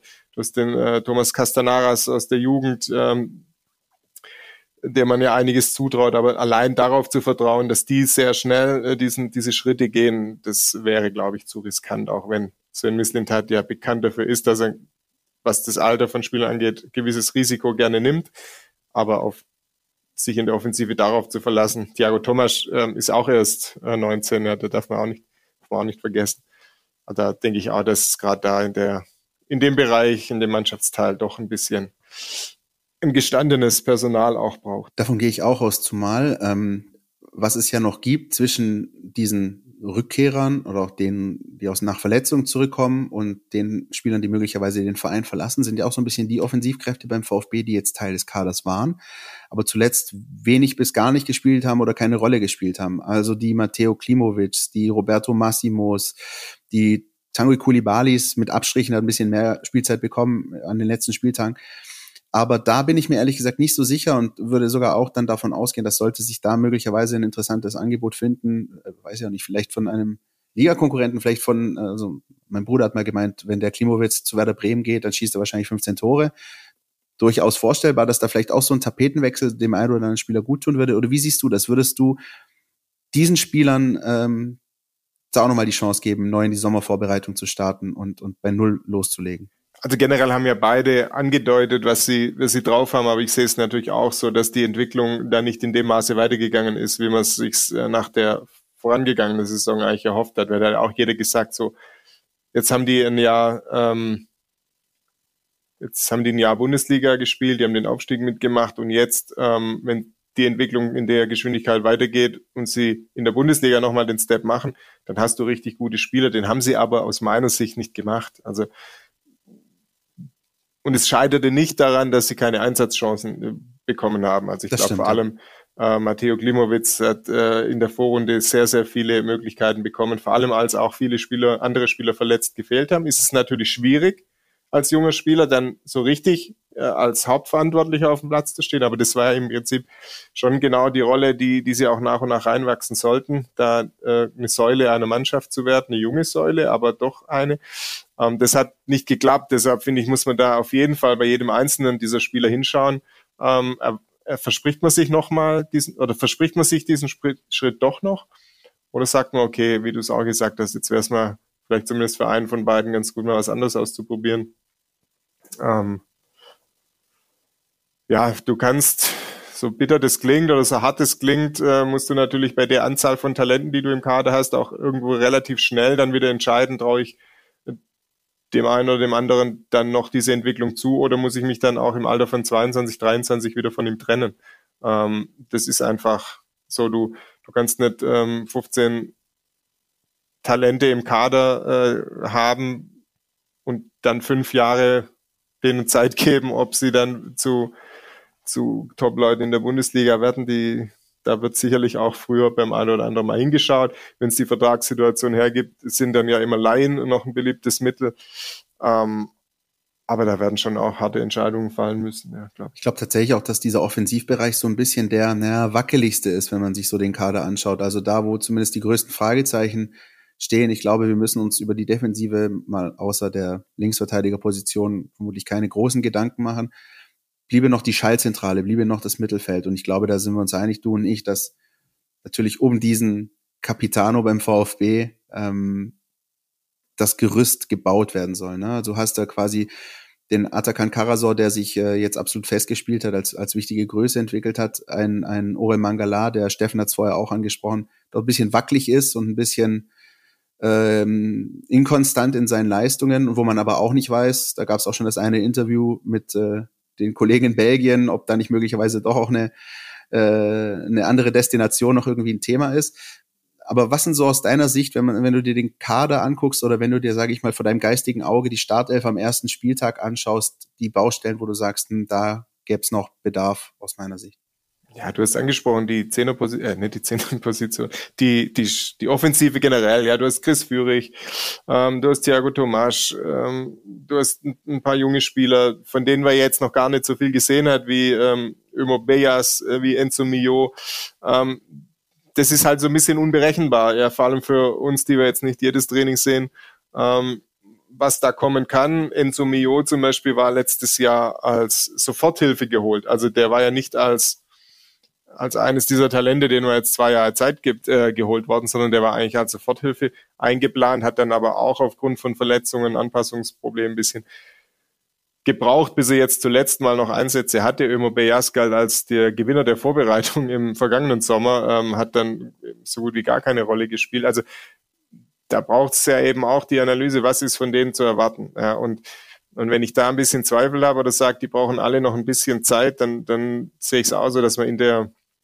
offensiven Mittelfeld und sowieso in, im, im Sturmzentrum eben ganz klar was machen muss. Zuletzt gab es die Zehnerposition ja nicht so richtig im VfB-Spiel. Das ähm, kam da dann, sagen wir mal, so jemand wie die äh, Matteo Glimowitz auch nicht ganz zugute, ähm, der diese Position äh, begleitet normalerweise. Deshalb weiß ich gar nicht, ob man sich auf der Position dann wirklich verstärken müsste. Müsste dann der Trainer irgendwie beurteilen, wie flexibel will er sein äh, von seinen Kaderoptionen für mögliche äh, verschiedene Spielsysteme. Aber ich glaube auch, dass die Offensive der Bereich ist, wo man am meisten drauf schauen muss, wie man sich da äh, breiter aufstellen kann. Orel Mangala, ja, ein wunderbarer Spieler aus meiner Sicht, wenn er das auf den Platz bringt, was er kann. Ähm, sensationell, wie er sich unter Bedrängnis ähm, um sich selbst mit dem Ball am Fuß drehen kann und dann plötzlich zwei, drei abgeschüttelt hat und wieder Raum vor sich hat und dann einen guten Pass. Ich erinnere mich an einen sensationellen Assist in Leverkusen auf Thiago Tomas, weil ja, er einmal wirklich überragend das Ding vorbereitet. Also was er kann, ist, glaube ich, völlig ja. unbestritten. Und ja, wenn er das immer bringen würde, was er kann, beziehungsweise was man auch von ihm, was man ihm zuschreibt an Können, ähm, dann wäre es natürlich ein Top-Spieler und wäre natürlich noch viel interessanter für Top-Clubs. Bin mir gar nicht so sicher, ob die Angebote kommen, die er gerne hätte jetzt in diesem Sommer, aber ist natürlich auch ein Kandidat für einen Abgang. Dann müsste man sicherlich in dieser auch defensiven Schaltzentrale oder so diese Achterpositionen, dann müsste man da auch nochmal genau hinschauen. Also es liegen schon ein paar Aufgaben vor dem äh, VfB in Sachen Kaderplanung, ähm, weil es ja auch nicht alles sofort entschieden wird. Ähm, die Transferperiode, wie wir alle wissen, geht ein Weilchen und äh, da kann das eine oder andere passieren, aber es ist schon richtig, ja, vor allem in der Offensive Übergang defensives Mittelfeld, offensives Mittelfeld, dann Zentrum, offensives Zentrum und Sturmspitze, da muss schon genau hingeschaut und sicher auch gehandelt werden. Ich freue mich jetzt schon, wenn der Transferticker wieder so richtig heiß läuft bei uns im Sommer. Wenn dann das Fenster wieder öffnet und dann wirklich auch viele, viele Dinge äh, passieren und ähm, ja, einfach wahnsinnig spannende Zeit auch immer in jedem Sommer. Ähm, du hast gesagt, völlig richtig, da müssen natürlich die Entscheidungen entsprechend getroffen werden in der sportlichen Leitung, beim Sportdirektor, beim Trainer. Ähm, Sven Mislintat und Pellegrino Matarazzo werden das schon noch sein, oder? Oder meinst du, es passiert irgendwas ganz Verrücktes, auch aufgrund der Geschichten im Trainerkarussell in der Bundesliga jetzt? Also da gibt es, glaube ich, tatsächlich zwei ähm, Ebenen. Das eine ist der Sportdirektor, Sven Mislintat. Ähm, ich glaube, dass es ähm, generell einen großen Willen gibt, mit Sven Mislintat auch hier weiter zu arbeiten. Er hat, ist jetzt ähm, drei Jahre da, so lange war schon lang. Kein Sportchef mehr beim VfB im Amt, ist auch gut so, hat er da vieles in die Wege geleitet mit damals Sven, äh, Thomas Hitzelsberger zusammen, ähm, Markus Röth, äh, der noch äh, mit an seiner Seite arbeitet, dann mit dem Trainer Pellegrino Matarazzo, Matarazzo zusammen, der auch schon ähm, überdurchschnittlich lange ähm, im Amt ist. Also sie haben da schon was auf die Beine gestellt, was jetzt auch nochmal durch diese Saison und vor allem durch den Ausgang der Saison Basis ja auch für, für alles, was da noch kommen kann, äh, sein wird. Die, ich glaube, es geht in diesen Saisonanalysen oder in der Saisonanalyse, die jetzt äh, stattfinden beim VfB, sicherlich auch um die Frage, ähm, wird doch noch ein Sportvorstand installiert ähm, oder irgendjemand in einer anderen Form, vielleicht auch Berater, ähm, technisch, so wie man es jetzt in Dortmund von mit Matthias Sammer kennt, ja, dass man sagt, da ist einfach nochmal ein, ein ausgewiesener Fachmann, der so ein bisschen mit drauf schaut auf das auf das Transferwesen, äh, der dann Austausch pflegt, einen vertrauensvollen mit dem Sven Mislint hat. Und wenn man das hinbekommt, in einvernehmlich, dass man sagt, ja, das ist jemand, der bringt uns wirklich weiter als Club, der sichert so ein bisschen vielleicht auch das ab, was Sven Mislintat macht, ähm, und der aber auch von Sven Mislintat akzeptiert wird als, als Ratgeber, als Sparringspartner, als äh, jemand, mit dem man sich auf Augenhöhe austauschen kann, dann dann kann es eine gute Sache sein. Aber man hat schon im vergangenen Herbst gesehen, dass an so einer Frage sich natürlich auch schnell ein Streit entzünden kann. Ja, will, wie empfindet es dann der Sven Mislintat? Empfindet er das, dass irgendwie Kompetenzen beschnitten werden, dass er einen Aufpasser bekommt, einen Kontroll Kontrolleur quasi seiner Arbeit? Ich glaube, da ist sehr viel Feingefühl gefragt, dass man diese Diskussion, die absolut äh, berechtigt ist, dass man die so führt, dass sie zu einem guten Ergebnis kommen kann und nicht eine Partei irgendwie komplett verstimmt und man am Schluss genau das Gegenteil erreicht hat, dass man sich im sportlichen Bereich irgendwie neu aufstellen, komplett neu aufstellen muss. Ja, definitiv. Und ähm, ich glaube, jeder, der die Bilder von Samstagnachmittag noch gesehen hat, der, dem wird auch klar sein, was ähm, der VfB Sven Mislintat bedeutet, dass ihm natürlich auch sehr viel dran liegt, dass, dass ähm, der VfB einen guten Weg einschlägt, ähm, und ja, sehr spannende Geschichte, finde ich auch, weil ähm, diese Sache, die jetzt am Samstag passiert ist, das Ganze, was ähm, dieses Stahlbad, durch das die Mannschaft gegangen ist, die sportliche Leitung, dieses Auf und Ab in der Saison, mit diesem Happy End kann ja oder sollte sogar in meinen Augen halt einfach auch als Chance gesehen werden. Also jetzt sind wir da, wir haben die Klasse gehalten, das Ziel ist erreicht, das war zwar ein bisschen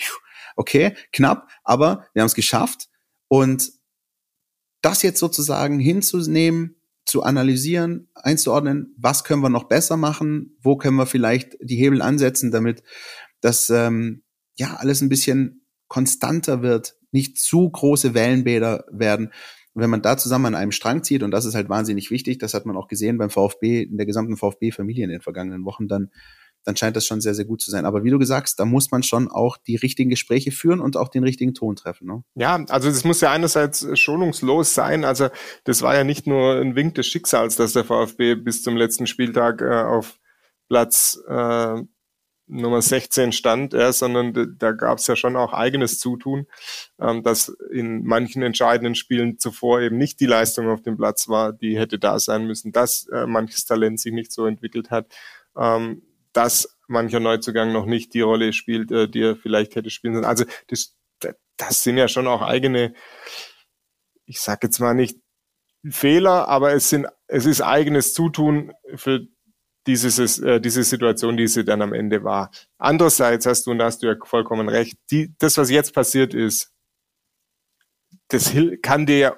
unfassbar viel helfen. Also wir hatten die Diskussionen über leere Stadien, dann kamen die Zuschauer zurück, kamen aber nicht alle zurück. Man wusste nicht, werden die dem Fußball wieder zugewandt sein. Manche haben die Lust verloren, manche haben sich ein neues Hobby gesucht, manche haben sich emotional vom, vom Fußball entfernt, vom VfB vielleicht auch entfernt. Und jetzt, jetzt hast du gefühlt eine ganze Stadt, ein ganzes, eine ganze Region wieder komplett emotionalisiert aufgrund dieser dramatischen äh, Last-Minute-Rettung und, und alle sind wieder voll heiß. Die Leute sprechen seit vier Tagen, fünf Tagen spricht, spricht kaum mehr jemand über was anderes äh, als über den VfB. Also die, die sind wieder alle voll da und ich glaube, das wird sich auch dann wieder zeigen, wenn es um den Verkauf von Dauerkarten, falls es wieder welche geben wird, ähm, wird sich das auch wieder zeigen. Also du hast plötzlich wieder eine ganz andere Ausgangslage. Natürlich hast du die finanziellen Folgen der Corona-Pandemie immer noch äh, mitzuschleppen, alles, aber, aber du hast diese, diese Basis emotional ähm, auf jeden Fall wieder voll vorhanden. Ja. Du kriegst, wenn du Spieler verkaufst, verkaufst du sie für, für sehr viel Geld. Also da kann jetzt schon was äh, draus entstehen, wenn man da die richtigen Schlüsse zieht ähm, wie gesagt, keinen irgendwie großen Bruch riskiert. Äh, das wird sicherlich die Stimmung ordentlich dämpfen ähm, im ganzen Umfeld. Und dann, dann kann da schon was draus werden. Man darf, darf ja nicht ver einfach nicht vergessen, was daraus hätte werden können. Der VfB kickt nächstes Jahr auf einer Baustelle. Ähm, das Stadion wird umgebaut. Wenn du da zweite Liga gekickt hättest mit einem enttäuschten Umfeld, das eh nicht mehr so richtig sicher war, sollen wir wieder zum Fußball gehen oder nicht, ähm, dann zweite Liga, dann auf einer Baustelle dann mit namhaften Abgängen.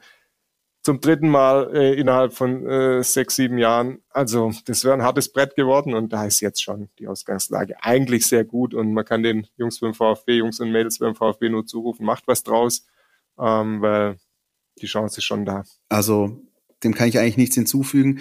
Aber es ist wirklich interessant, wenn man sich das alles vor dem geistigen Auge nochmal äh, rekapituliert, na, dass wirklich ja, als die Stadien zum ersten Mal wieder geöffnet hatten und mal 50.000 rein konnten, dann glaube ich mal keine 30.000 da waren. Gut, da war es auch noch kalt, aber das war noch so ein bisschen, hatte noch so ein bisschen Anlaufschwierigkeiten. Aber das, was dann spätestens so im März passiert ist mit äh, wahrscheinlich diesem Heimspiel gegen Gladbach, was vielleicht so dieser komplette Gamechanger emotional auch war für das ganze Umfeld des VfB. Ähm, kulminierend dann in dem, was jetzt am Samstag los war. Ich glaube, der, der Ticketvorverkauf für die neue Saison könnte auch jetzt schon starten beim VfB. Die würden die Hütte voll kriegen, da bin ich mir sehr, sehr sicher und äh, sehe ich auch völlig zurecht. Ähm, dann bleibt uns noch vielleicht über Pellegrino Matarazzo zu reden. Der, ich bekomme das von meinem Kollegen äh, Jonas Schöll seit Wochen äh, quasi unter die Nase gerieben. Du weißt ja schon, wer der dienstälteste VfB-Trainer ist. Das ist Felix Magath, ne? Ähm, ich warte eigentlich nur darauf, dass ich sie ihm irgendwann unter die Nase reiben kann. Äh, dazu ist aber noch ein bisschen äh, Wasser, was den Neckar runterfließen muss, oder ein bisschen Zeit, die vergehen muss. Ist aus deiner Sicht die Möglichkeit, dass Pellegrino Matarazzo diesen Magath-Rekord knackt? Siehst du ihn langfristig beim VfB oder hast du die Befürchtung, dass er möglicherweise auch Begehrlichkeiten anderer Vereine weckt, selbst was anderes suchen möchte?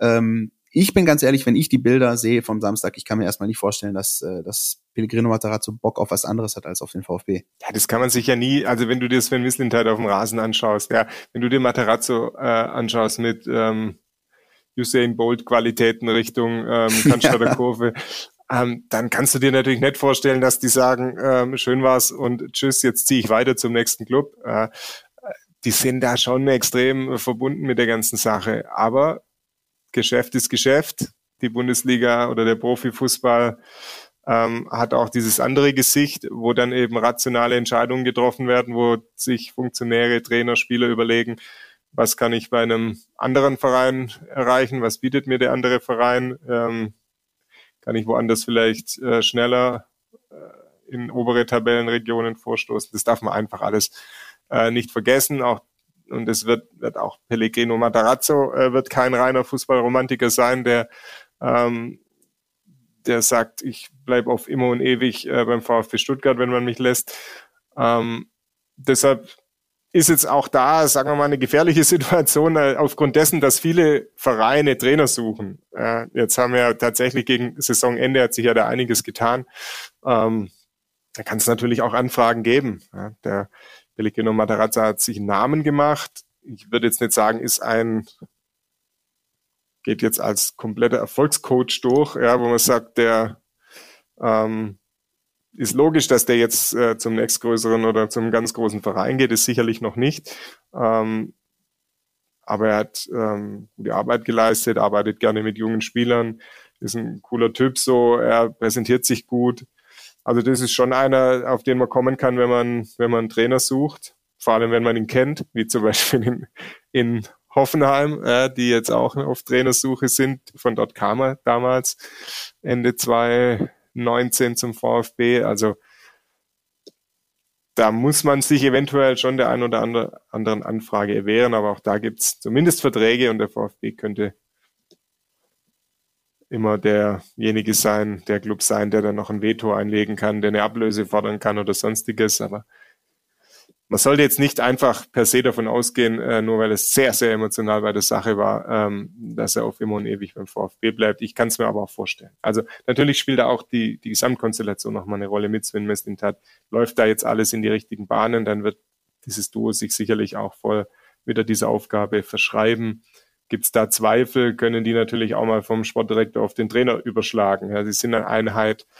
Ähm, Pellegrino Matarazzo, Matarazzo wird seine eigenen Entscheidungen treffen, hat sich sicherlich nicht bis ins Karriereende an den Sportdirektor Sven Mislintat gebunden, aber haben wir die beeinflussen sich ja schon auch gegenseitig. Und deshalb nochmal, wenn der VfB eine gute Analyse macht, gute Perspektiven fürs, für den Club, für die Mannschaft, für das weitere sportliche Geschehen aufzeigt, kann ich mir gut vorstellen, dass auch Pellegrino Matarazzo irgendwann den Felix Magath-Rekord angreift, wenn nicht sogar knackt.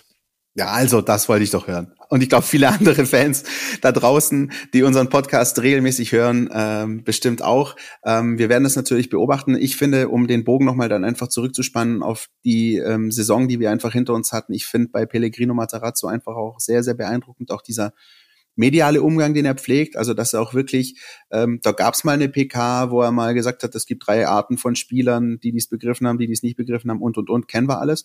Aber im Großen und Ganzen war das halt einfach sehr reflektiert, ähm, sehr, ja, in manchen Momenten auch so ein bisschen hatte das beruhigenden Charakter, finde ich, wenn man sich so die Pressekonferenzen angegeben hat, so nach dem Motto, hey, Sascha Kalajic wird schon der sein, der uns zum Klassenverbleib schießt. Äh, da hat er jetzt auch nicht ganz Unrecht gehabt. Am Ende war es zwar das letzte Tor von Wataru Endo, aber äh, im Kern stimmt die Aussage.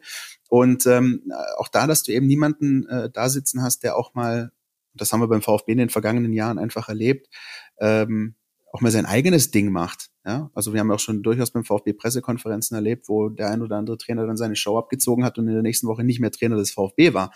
Ähm, das war in diesem Jahr völlig anders und auch völlig konträr zu ähm, beispielsweise der Hertha oder auch anderen Vereinen, die dann halt eben ein bisschen anders reagiert haben. Und deswegen glaube ich auch das, was Steffen vorher gesagt hat, und da spielt auch das rein, was du gerade gesagt hast, doch auch ein bisschen dieser romantisierende Charakter am Ende dann zu sagen, ähm, in dem Fall haben es dann doch mal die Guten geschafft. Ja, ja ich sehe es ja auch so, ne? Du, wenn das mal Erfolg äh, von Erfolg gekrönt wird, dass du eben nicht bei der ersten Krise den Trainer rausschmeißt, finde ich das in Summe gut. Du musst aber, da muss ja eine Überzeugung auch dahinter stecken. Ja, sobald du als Verantwortlicher die Zweifel bekommst und die sich vielleicht verstärken an der handelnden Person oder den Personen, dann ist es ja fast Pflicht, dann auch zu überlegen, ist es nicht besser mit einer anderen Lösung.